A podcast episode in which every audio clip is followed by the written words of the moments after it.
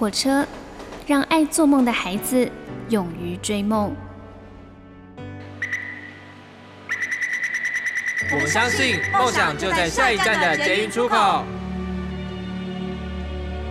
每一班列车都装载了许多人的故事，关于成长的，关于爱恋的，关于亲情的。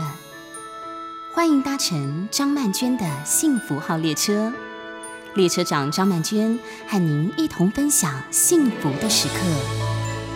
哇，我们已经连续下了好多天的雨了，同时呢，那个气温啊也在慢慢的下降。这个周末呢，可能就会来到今年冬天以来啊最寒冷的一段时间，大家要好好的注意保暖哦。你所搭乘的是第一个小时的幸福号列车，我是列车长张曼娟。我们来听到的，这是陈淑桦所演唱《下雨城市》。落在边境的公路。你用手捂着脸在哭，脸上混成一片的是雨珠和泪珠。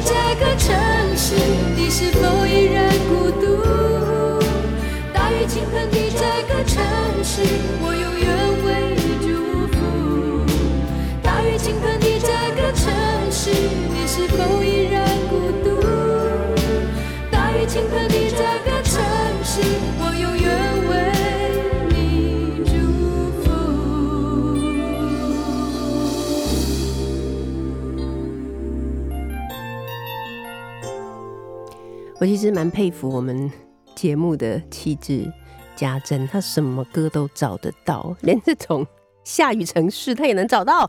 而且说实话，我好像没听过这首歌的感觉，这应该不是陈淑桦特别热门的歌吧？好，但是它确实很符合我们从我觉得过农历年以来一直的感受，就是下雨的时候啊，比有阳光的时候多太多了，以至于我都想不起来了，到底这段时间有没有曾经有过一两天的晴天呢？感觉每一天都是这样湿湿的、冷冷的，然后下着雨，那个温度也不是非常冷，但是呢，因为湿的关系，所以就会觉得好像。嗯，所有的冷空气啊，都往骨头里面钻呢。那天气风险公司的总经理彭启明呢，在气象达人彭启明的脸书粉砖里面有表示，从昨天傍晚开始，各地呢都会转为阴沉偶阵雨的天气形态。今天呢，全台都会飘雨啊，仍然是以中部以北雨势比较大。那预计呢，会持续到下周一二。中南部的雨势呢，会在下周二三开始缓和一点，北部呢，则可能要到下星期四以后啊，才会有机会看到阳光哦。呃，周六的时候啊，会有很显著的感受到那个强冷的空气哦，而且是全台有雨的。那后面的冷空气降温呢，是有机会挑战今年入冬以来的最低温。预计呢，北部的都会平地的平地哦，低温都有机会可以达到十度到十二度，所以会非常的有感哦。好，讲到这个冷啊、湿啊，冬天呢，我就想问问大家，你们通常冬天的时候要睡觉是怎么样来保持温度呢？啊，以前呢，我们家都是说要泡热水澡，很热很热，然后钻进棉被里面呢。那个棉被本来是很湿湿冷冷的，但你钻进去之后，用用你的体温去暖和它，过一会儿之后就暖和了。嗯，我必须要说，真的刚钻进去的时候有够冷，但是过了一会儿好像就比较好一点。可是我后来才发现，如果泡那个很热很热的热水再去睡觉，其实不是那么容易睡着。诶。据说就是要比我们体温稍微高一点的温度就好了，不要泡到很热，这样才能够帮助我们放松。否则你在冷水里跟在很热的水里，你的身体都是一样紧绷的，不是吗？对，真的是这样子。那有的人是说睡觉的时候最好可以穿上袜子，但是我觉得可能这也是跟生活习惯有关系吧。我也曾经试着穿上袜子睡觉，可是我发现也很难，好像觉得脚上有什么东西，感觉像穿着鞋子一样，觉得鞋子都还没脱，怎么就能睡觉呢？所以呢，睡觉的时候穿袜子这件事对我来讲也是有一点困难。以前还年轻的时候呢，常常都会在睡觉已经睡到半夜的时候，还觉得脚是冰的，那个真的很不舒服。很多女生啊，都跟我一样有这样的问题，这可能就是末梢神经的那个传导的问题吧，就是会觉得哇，好冷好冷，手脚都很冰冷哦。那但是后来很奇妙，就是我长大以后呢，我就发现我有一个蛮奇怪的体质，这个体质呢，就是。我在睡觉的过程之中呢，会自体发热，我也不知道为什么会这样子。所以本来觉得冷冷，但是后来慢慢慢慢就觉得温暖起来。然后我发现那个温暖是来自于自己的身体的一个散发出来的温暖。所以以前啊，就是跟同学或者跟朋友去住那种大通铺，冬天的时候就住那种大通铺，一人一床棉被那种。然后有时有的同学睡一睡就把我的被子掀开来说：“哦，你这里好暖和，好暖和。”就钻进来一起睡。对他们就觉得啊，怎么会有这么好？他们都是觉得睡了半天还是很冷，可是我竟然会自体发热。那后来年纪又更大一点以后呢，可能觉得哎，实在没有办法去对抗这个台北又湿又冷的天气啊，所以后来就想到了一种方法。那个方法是什么呢？就是有一种暖垫啊，它可以铺在床垫的上面啊，插电的，然后你可以调温度，可能从一到五，或者是从一到七这样。当然，你不能，我觉得啦，不能整个晚上都插着这个暖垫睡觉，因为你如果真的这样做的话，哪怕你的温度调的比较低，可是我觉得早上起来之后都会觉得喉咙特别干，或者是痰的问题会比较严重。所以我后来的做法就是，我会把这个暖垫呢插上以后，开到比较大的温度，就是比较热的温度，然后接着把自己的棉被，我现在已经换成了不是很厚，但是。真的很蓬松、很舒服的羽绒被，因为它轻轻的，不会觉得盖在身上很重，但是它同时也还蛮保暖的啊。然后我就把这个羽绒被呢平铺啊，打开来，然后平铺在这个暖垫上面，就等于有一点像烘焙机的功能，有没有？因为它就等于是盖在一个很温暖的呃暖垫的上面。然后我就去开始做一些睡前要做的事情。比方说，就会去呃泡个澡啊，或者是呃看一下有没有什么讯息要回啊，等等之类的。差不多磨蹭一个小时之后呢，我要上床睡觉以前，我会先把暖垫关掉。那暖垫虽然关掉了，可是被子里面的余温还是非常的舒适，然后就钻进被子里面睡。然后我有一个无缝衔接，就是说。当暖电的温度已经都消失之后，我身体的热度就起来了，所以刚好可以无缝衔接，很温暖的睡到天亮，而且手脚都完全不会冰冷，非常的舒适啊。那讲到这个，嗯，对于温暖的感受呢，我就发现人是不是年纪比较大一点以后啊，我们的皮肤的感觉就会不一样。就像我之前观察我的父母亲，因为妈妈是失智，所以她不是很清楚知道。什么是热，什么是冷啊？但是我父亲已经九十几岁了，我觉得他差不多到了七十几岁以后，他就变得好像很怕冷。常常我们觉得还好啊，室内温度也有二十度、二十一度啊，可是他不但要穿上毛衣，还要穿上羽绒背心，外面还要穿上一件很厚的铺棉外套或者是羽绒外套。他觉得一定要这样子穿才会感到暖和，那这个部分我以前真的不是很能理解的。可是我最近竟然有一种，呃，是不是人过了花甲之年，果然就慢慢的感觉到老的威力了啊？我以前年轻的时候，冬天哦，我都可以穿短裤、短裙。我还记得我有一年到纽约去找朋友的时候，那一。个冬天，纽约非常非常的冷。那一年的美冬好像是什么五十年来最冷的的天气这样。然后朋友就带我去看百老汇的戏剧。想当年我还是年轻的嘛，所以要去看百老汇的戏剧，还是要稍微打扮一下嘛。虽然没有人在注意我，但是觉得好像总是要很 fashion 的感觉。好，于是呢，我就穿了一条皮的短裙，然后穿一双。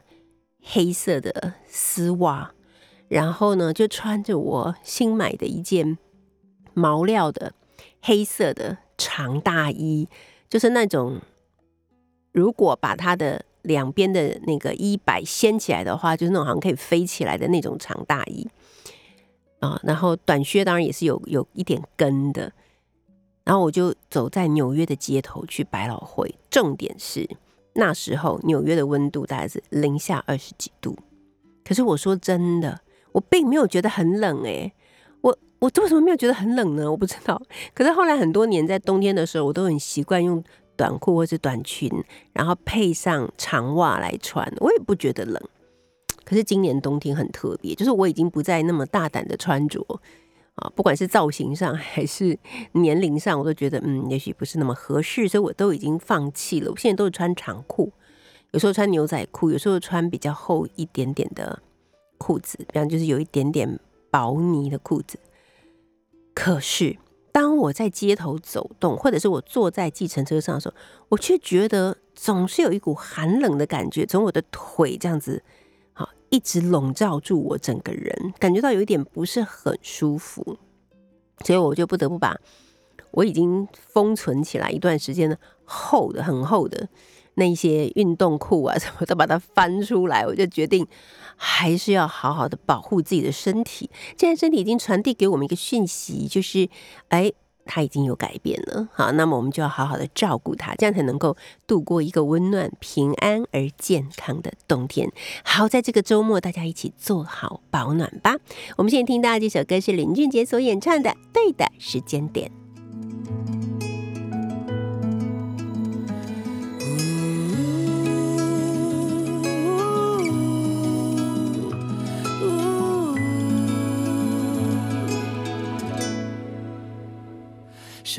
刻着了容颜，天真被逐渐删减，人们将负累都归咎于时间。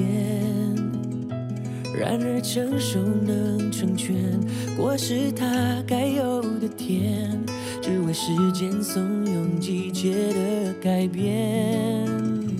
信誓旦旦的宣言，色调会逐年变迁。人们将缺憾怪罪于时间，哦。然而成长到成年，泪痕之所以复原，只为时间稀释伤感的根源。如果爱情是场远征的斡旋，尽管绕着圈子，也要走向前。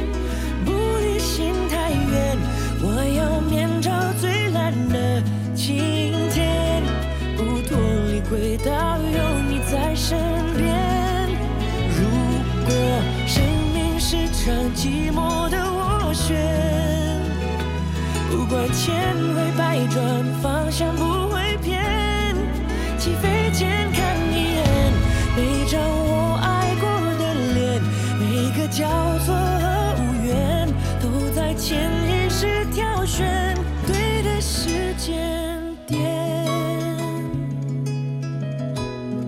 今天呢，在我们第一个小时的幸福号列车，邀请到的是我的老朋友了。那我的这位老朋友呢，以前呢在康健杂志的时候，我们就有过好几次的访谈。然后我就非常喜欢他对于生活的、对于自己的一些感受啊。那他曾经呢是康健杂志的总编辑，如今呢是畅销书作家，那就是目前刚推出的这本新书《活好》。的作者黄慧茹，慧茹好，汉娟老师好，各位听众朋友大家好，我是黄慧茹。哎，慧茹老师好久不见了，真的，你差不多一年一本，对不对啊？很好，那这就是一个规律性。我在你的这本新书《活好》里面有看到你是有提到关于规律这件事情。对，因为我的确遇到很多，就是离开了职场工作变成。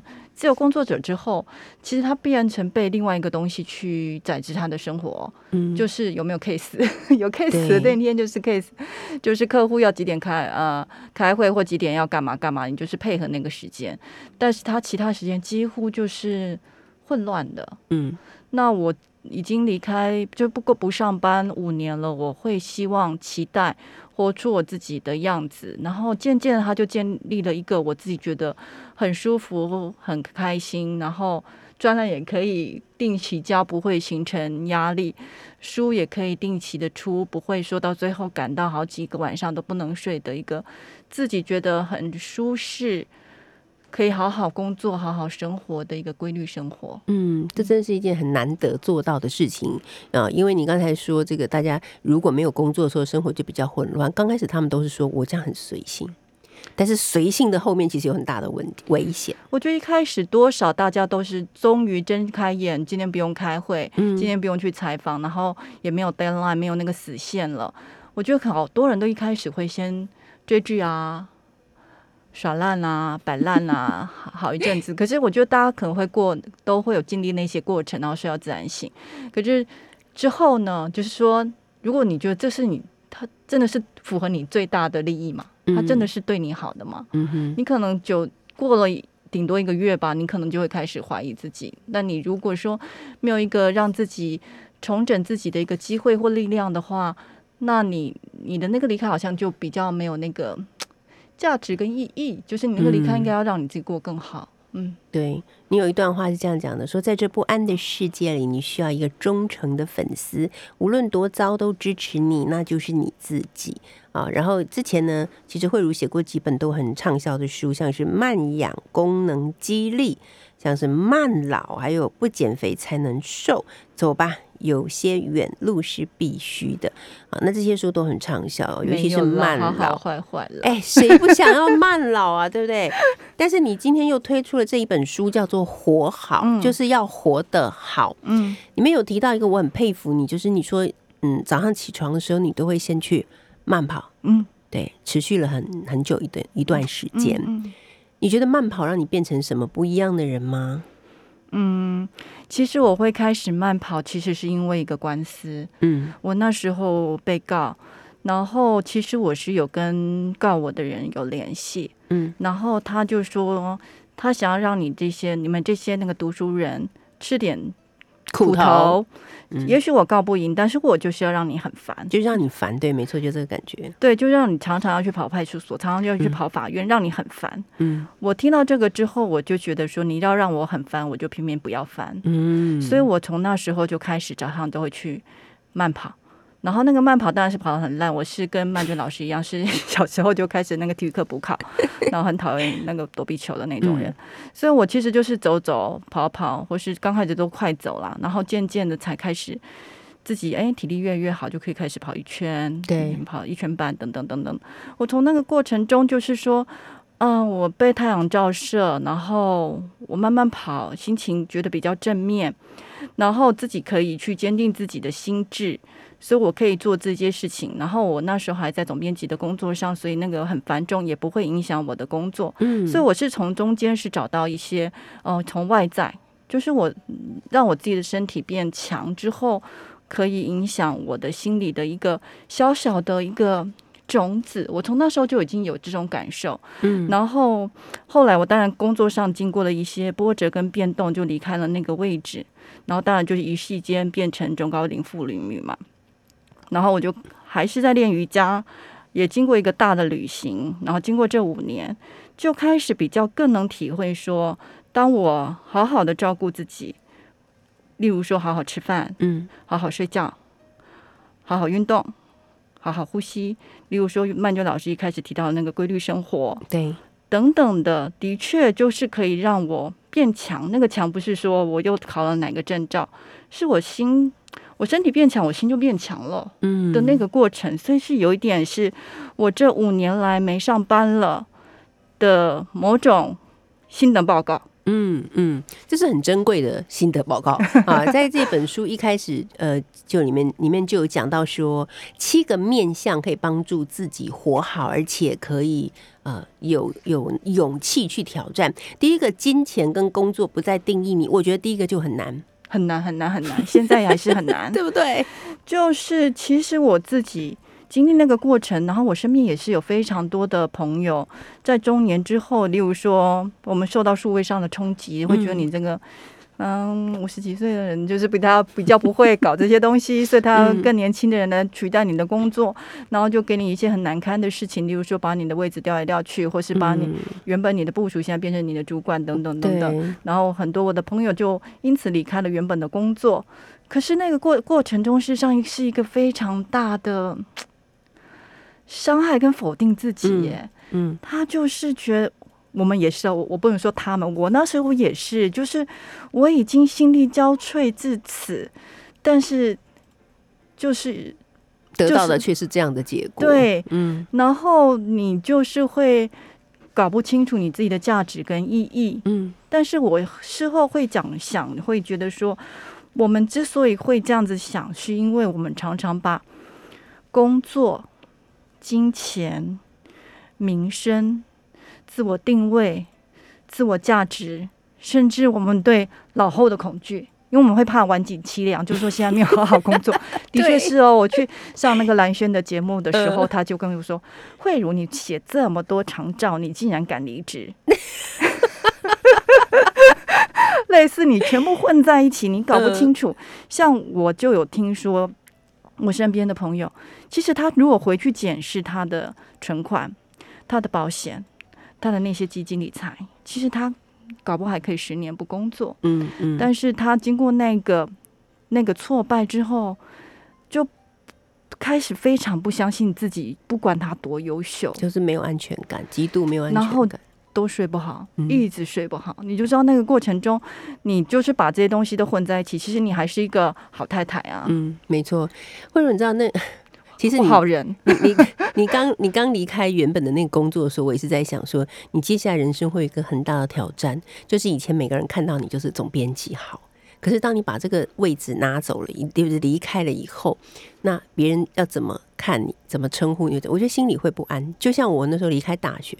我在大学的时候，我是一个大学教授，可能很多人都觉得哇，很值得羡慕。就像你已经在杂志界到了一个头，可是既然就转身走了，你就走了是什么意思？那你有没有想过，走了以后自己又是什么？所以当我看到你讲说金钱、工作不再定义你的时候，我就觉得这个放在第一真的太好了，因为我们人生大部分的焦虑，其实从你长大以后都是来自于金钱跟工作这两件事情。我们待会儿再继续聊。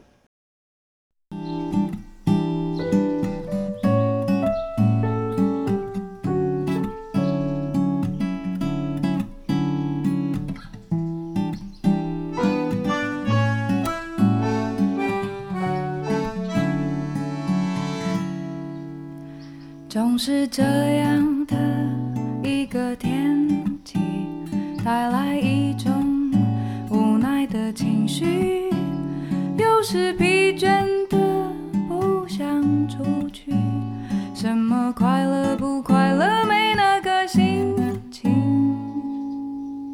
这不是一场梦，一出电影，追逐生活西风喜欢。该有的勇气都已经麻痹，海风轻轻吹，温柔的声音，海风轻轻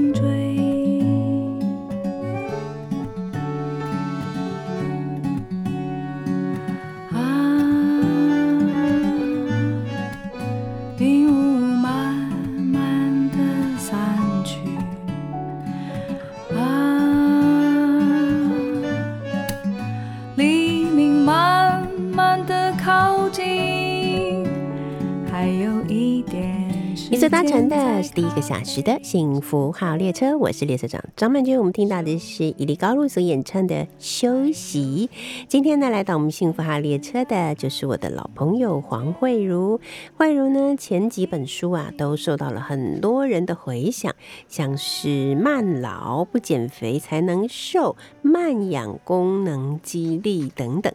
那今天呢，带着他的新书，就是由重版文化出版所出版的，叫做《活好》，就是要好好的活的意思。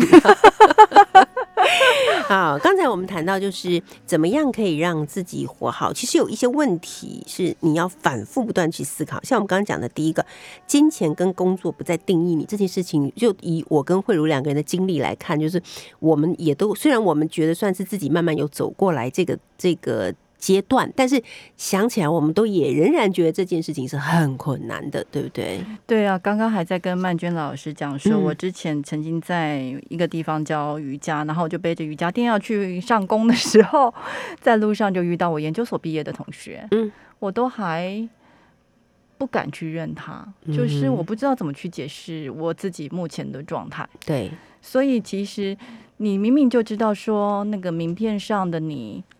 像我的状态是真的，一瞬间它就可以不见了。嗯，就算它是可以在十几年、二十年之后，你也是会有退休的那一天。嗯，你也不再等于名片上的你。对，所以它本来就不应该是定义你，然后你应该是有一个多重的身份。但是，就是我们都还是在这个拨开这个框架的那个过程中，就是多这件事情要多一点点的。警觉，嗯哼，才不会让钱是你的 boss 大老板，嗯，然后工作是你的上帝。就是你的人生可能九成或九成五的时间都在为他们服务。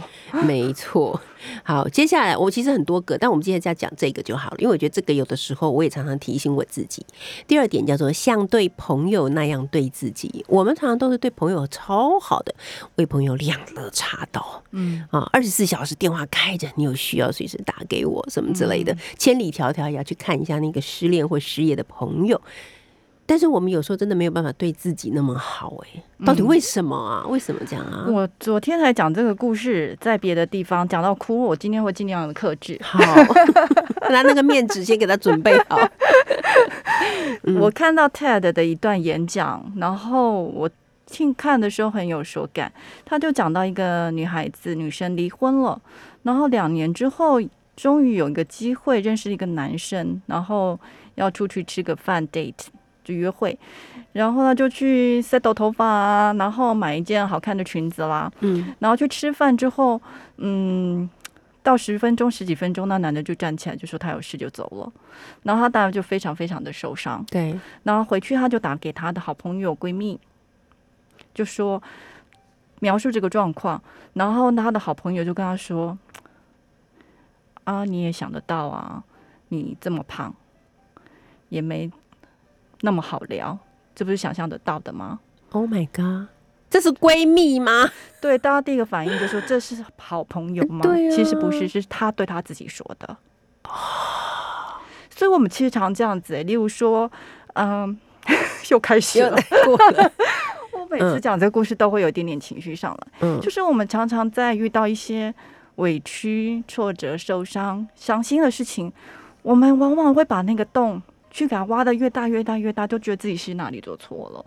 嗯，也许就不是你，就是要当你那个闺蜜，你自己的那个最好的朋友，就是告诉你说你没有任何的错。嗯哼。支持你自己，对对，这个发生什么事都支持你自己。对，我觉得这个是我们这些应该怎么说呢？就是四十岁、四十岁以上的女女生们是非常需要的。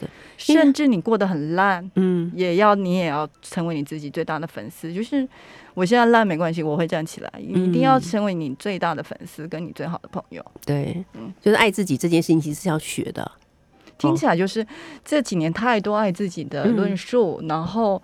都是这样子说说，但是你要怎么去从内心里真正的支持自己，其实并不容易。我们在那个过程中也常常不断的反刍，就是我到底哪里做错了？嗯，我我哪里可以做得更好？其实也许就是没有好好的支持自己。嗯，好，我们接下来讲一个这个，我觉得嗯很有意思，就是。呃，里面有提到绝症病童教给我们的事情，生命中最重要的是，通常是不太需要花钱的，不一定是要去买东西，要要去消费或者是什么。其实所谓的欢乐跟意义的答案，对小朋友来讲，可能是我们想象不到的东西。他其实是在南非一个负责呃儿童癌症疗安宁疗护的一个医生，嗯。然后他就是需要去照顾这些孩子，然后他也把那个心得把它放在 Twitter 上，没想到遇到全世界非常大的轰动，甚至《卫报》也去采访他，是。他就发现那些小孩子会让你知道说他们。很在乎你的一个微笑，或是他们很在乎爸他们走之后他爸妈会怎么样，但是他们也不会不在乎一些事情，就是他们在乎的事情，你就会发现说，其实就是一个微笑，一个很仁慈对他好的事情，通常都是不太花钱的。例如说，喜欢跟狗玩，喜欢去海边玩玩沙子，喜欢吃冰淇淋，喜欢大人讲故事给他听，对。对，然后大人的微笑对他一点点鼓励，他会记很久，嗯类似这样子，所以我才会再倒回去讲说，也许很多人生重要的事情，或是让你快乐幸福的事情，都其实可能都不这么花钱或或花很大的钱，所以也许你就可以更可以把那个金钱的那个焦虑再放低一点点。虽然我们都知道我们现在是高龄社会，都要为我们的嗯老后做准备，也是为了为我们为我们老后的自己负责。这件事情当然是很重要，但是不要被那个焦虑、金钱的那个焦虑，或是你对自己老后的焦虑包裹在一起，去绑架了你自己。所以慧茹是不是年纪越大以后，越会发现关系跟情感其实会是我们最重要需要的东西？因为我在想说，我在看这本书的时候，我其实也是在跟自己对话。因为里面里面也谈到像是断舍离，或者是我们需要的东西其实很少，但是我们都以为很多。那我就想到我自己的一个很重要的一个阶段，就是我突然非常非常的迷恋那个小哲的脚踏车。有一段时间不是十几年前有没有？有有那时候超级的流行吗？每一个人就是一定要有一台小哲，然后我们就到处追小哲。我就是要一台黄色的小哲，我就从台湾追到大陆，哎，多夸张！我还请大陆的朋友帮我问那里有没有小哲。到底在想什么？然后我就去到处去排那个 waiting list，每一天都在想，我好想要，好想要。有一天我终于接到电话，本来订的人不要了，退了，问我要不要，就在办公室附近，我立刻跟我同事冲去那里，就立刻买下来，我就骑回去，骑回到我的办公室。然后慧茹，你知道吗？我觉得很奇妙的事情就是那一段时间是我的快乐到达巅峰，从我接到电话到我骑到办公室之后，其实这个快乐就结束了，嗯，就只有这么短。可是反而是，比方说跟朋友或者跟工作伙伴，或者是跟自己呃的晚辈他们相处的时候的那些很甜蜜、很愉快的时刻，它是会一直绵延很久、其实我们欸。到这个年纪也都常去参加告别式啊。嗯。可是告别式出来之后，心里都会有一点点哀伤，就会想说跟去参加告别式的朋友先就聚一下，喝个咖啡，喝个茶。我们讲的也不是说他得过哪个奖啊，我写过写过哪个很厉害的 对，或者他是报很有钱啊什么，对啊，或者是要跟哪个名名人人士，我们都讲他那些很好笑的一些小事啊，嗯，就是我们相处过程中那些很好笑的小事啊，所以你就知道那些事情反而更重要啊。对呀、真的呀。可是为什么我们人生呢、绝大多数的时候，我们都没把意识到，对我们来说真正重要的事情是什么，反而花很多力气去去追寻很多，得到以后就觉得也没什么意义的事。我就是觉得那个外在的那些价值，嗯，或是那些消费，或是那些都太坚实了。就是说他他本来就是建构了那个那个那个体系，那个价那个价值观嘛，所以你在这个价值观底下追求卓越没有错啊，嗯，追求更进步没有错啊。但是到心心力交瘁到你都生病了，还是觉得这是应该的，我就就有点怪怪的。可是我以前就是这样子啊，真的真的，所以所以活着真的。有很多迷思哎，我觉得要读一下慧茹的这本新书啊，然后跟自己对话一下，问一下自己，到底对你来讲什么东西是最重要的，是真正的快乐。我们来听这首歌是林宥嘉所演唱的《慢一点》。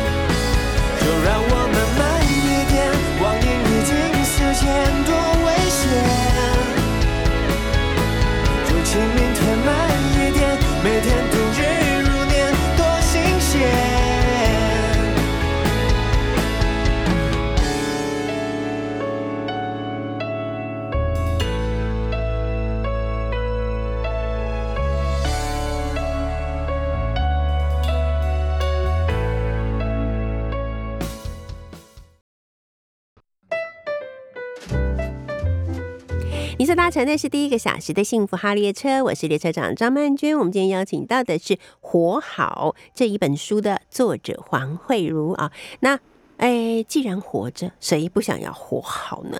刚才我们谈到的都是一些概念性的问题，我们现在来谈一下实际的所谓执行面的问题啊。慧茹是一个瑜伽老师，对对，然后你很长时间在练瑜伽，对，对。然后我记得以前我们就是十十年前吧，我们在聊练瑜伽，你就说：“哎，曼娟老师练瑜伽不错。”我说：“有，我有练。”结果练到现在呢，你已经是瑜伽老师了。那我呢，只是一个也已经三四年没有在练瑜 瑜伽的废我上废人。遇到你还上次你还说还是复健班，结果这次是已连复健班都没有复也健，没有了。对，好，所以你你可以说一下你自己的生命经验。就刚才我们谈到的是啊、呃慢跑嘛，好，那你来说一下，比方说做瑜伽，你觉得对你来说有什么样子的好处？就是激励的训练又有什么样子的好处？哎，这个这个讲起来还真的是一个很长的故事，因为我练瑜伽已经二十几年了。那一开始就是我在那个媒体的时候被跑被派到去跑运动线，那我就是很惨，我就从来不运动啊，所以我每次去采访那些健身教练或是体育系教授，他们都问我说你做什么运动，我就我怎么没有。或者 O S 是那你来干嘛？对，那个表情你就感觉出来。嗯那我就觉得说我应该要要运动，所以我就在公司附近的那个什么什么什么什么什么基金会啊，或是什么什么就国团之类的，就是去练习。然后我的柔软度没有特别好。但是就是练得来，就这样子练下来。那之所以会持续，就是我当时工作实在压力太大了，所以我需要一些舒压的管道，但是也没有这么的持续。说他其实常常就是我要出门的时候，就会有人叫住我，然后我就没办法出去，所以一直有在练习，练习个十几二十年。然后接下来就是去印度的那个阶段嘛，然后就其实当时也没有想要当瑜伽老师，那只是说嗯想逃离台北，然后去了印度，然后不晓得干嘛就去报了一个师资班，嗯。然后那个过程中，就重新的去建立了你跟瑜伽的关系。以前有点像是一个无聊的婚姻，嗯。持续的 二十几年，嗯，弃之又可惜，但是还是持续的练习。从那时候，你就会发现说，嗯，任何一个关系都是要付出的，嗯。所以你就付出的多一点点之后，就就好像你们的关系比较好。那回了台湾之后，本来一开始没有要交，然后就是有了有人给你的第一个机会，然后教的很差，所以又被 fire 掉。嗯所以我那个过程就好像是，嗯，你第一次当记者打电话邀访，然后讲的结结巴巴一样，可是事实上你现在是五十几岁，在那个职场的第二春的那个过程。对，但是我觉得瑜伽，如果用一句话来讲，就是它帮助我不去怕做自己。嗯因为瑜伽第一件事就是瑜伽经哦，第一句话就是说我们现在开始练瑜伽了。第二个讲说，瑜伽是控制心念的变化，就是像我们刚刚讲，我们可能会有很多很多外在给我们的枷锁，或是我们的心思像猴子跳来跳去，一下要这样，一下要那样。但是因此你做到这两件事，第三句话就是你就可以回到你本来的面目。嗯，所以我就可以，嗯，我现在是这样就是这样，我不会太在乎，不再是总总编辑，也不会太在乎收入可能没有这么固定嗯的这些事情。我透过日日就是每天的不断的练习，坚定自己的心智，然后就相信这些事情是可以帮助我回到我本来的面目的。就算今天学生多，表示他要我多去分享瑜伽；学生少，表示说要我多练习瑜伽。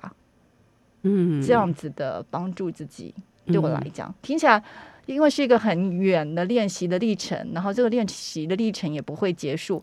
例如在这印度练习的时候，你有些动作就是做不到，嗯，老师就会说 next life，就练到下辈子继续练，我的天哪，就是下辈子继续练啊，这件事又没有什么大不了的，是，就是你干嘛有个终点啊？嗯。就继续练啊，就每天继续练啊。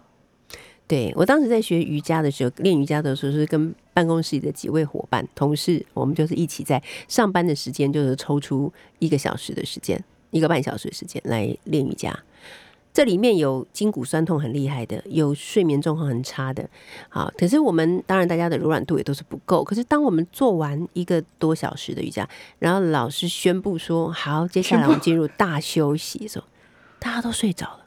对平常不能睡的也睡了，到底是为什么？我觉得很妙，所以我们后来就得出一个结论：做瑜伽最美好的时刻就是大休息。可是仔细想想，如果没有之前折来折去哈的的这个历程，你的大休息应该也不会这么舒适，对不对？对，其实大家可能都会因为不同的理由进入瑜伽教室，例如你要减肥，嗯或是你的肩颈酸痛，或是你要干嘛？你压力太大，你要舒压等等的。但是你能长久练习留在瑜伽教室的人，很多人都是因为最后大休息那个感受，这个很特别的感受，嗯既放松又平静。很多运动让你玩是让你嗨，可是瑜伽嗯反而会给你一个很特别的平静的感觉。然后我还常看到一些表情，就是例如说他突然很开心，他想要跟你开玩笑。嗯然后我还常常看到一种表情是，他很想哭。嗯，所以这种各种你像尸体一样的谈式大休息之后爬起来的 那个表情，其实真的是很有意思，也就是这个瑜伽带给他的种种好处。嗯，没错。好，最后呢，我们要花一点时间来聊一个事情，就是假设你也没有时间或者是机缘做呃瑜伽，你可能也早上也没有那个时间可以去慢跑哈，也没有办法上健身房。其实，在这书里面，我得到一个很大的启示，而且我觉得我从今天开始就可以这么做了。这是什么呢？就是走楼梯。对啊、走楼梯的好处原来有这么多、对啊，下楼梯还可以降血压，还可以预防糖尿病。oh my god！我觉得真的太可以，而且它也是一个激励的训练。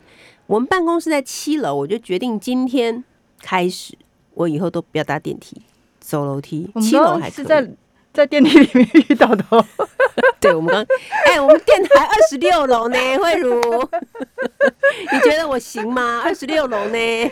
哎、以前我们那个公司哦，嗯新人训练的最后一关是什么？你知道吗？爬楼梯，一楼到十二楼。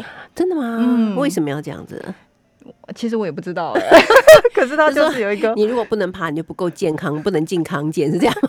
整个天下。啊，整个天下都不能进，整个天下都不是你的。对啊，我其实大家可能都知道上楼梯的很多好处，因为你上楼梯自己就知道会喘嘛，所以它是对心肺会好。嗯然后大家知道臀腿的力量一定有训练到，但是我是后来就突然看到国外的新闻，就发现说啊，不是美国、日本都开开始在讲，连下楼梯都好，因为下楼梯是你的重量是有点往下，就是我们在嗯做。在在健身房做的那些离心运动一样的意思，所以你的身体事实上要阻止你的身体往下的那个力量，对不对？一点点，但是你没有感觉，但事实上也是在做这件事情。所以下楼梯本身也是一个肌力训练。嗯，那上楼梯它比较多的是心肺，还有臀腿，所以其实上下楼梯，就是说你如果完全没有时间运动的时候，你至少你在捷运转乘的过程中，就是不要搭手扶梯，不要去搭电梯，就尽量的走楼梯。嗯，你就告诉自己，你真的没有时间运动，但这个就是一个免费的健身的器材。免费的健身器材因为。你去健身房那些事情也蛮无聊，我昨天也有去啊，开合跳，健身房无聊，开合跳，嗯，三十秒。对，其实做的东西也是很是一样的东西，对不对？哎，聊。可是慧茹，你这样讲，我突然想到，我这几年，我以前也蛮喜欢爬楼梯的，上下楼梯我都喜欢。可是我这几年会开始在下楼梯的时候有一点点不确定跟不安全感，这一定是跟我的肌力有关，有关。对不对？有关。但是你嗯。如果真的已经被判定你有退化性关节炎，或是你的嗯髋关髋关节有问题的话，膝盖有问题的话，当然就是不建议。另外，爬楼梯它有其他状况，有些的楼梯可能会湿滑。太陡，或是黑暗，因为有些嗯办公室的楼梯间可能很黑暗，这些东西你都要考虑进去。但是如果这些都没有，你的状况还是很正常的话，你真的还是真的可以多多少少多嗯爬、爬楼梯。像我遇到一个医生，他就说，他们一看到楼梯，他就说训练我臀肌的机会来了。好吧，好吧，从今天开始就一起来活好，从上下楼梯开始吧。今天非常谢谢慧茹带着这本由重版文化所出版的《活好》，我们也在这里祝福每一位朋友在新的虎年开始的时候都能够好好的活，可以活好好。谢谢你，慧茹，谢谢拜拜。好的，我们现在听到的是萧煌奇所演唱的《简单的快乐》。休息一下，第二个小时的幸福列车，我们一会儿见。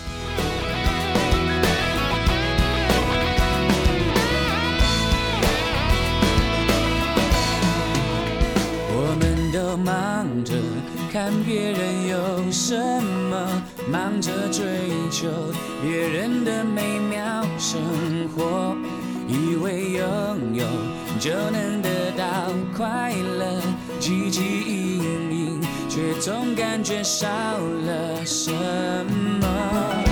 偶尔抬头才发现天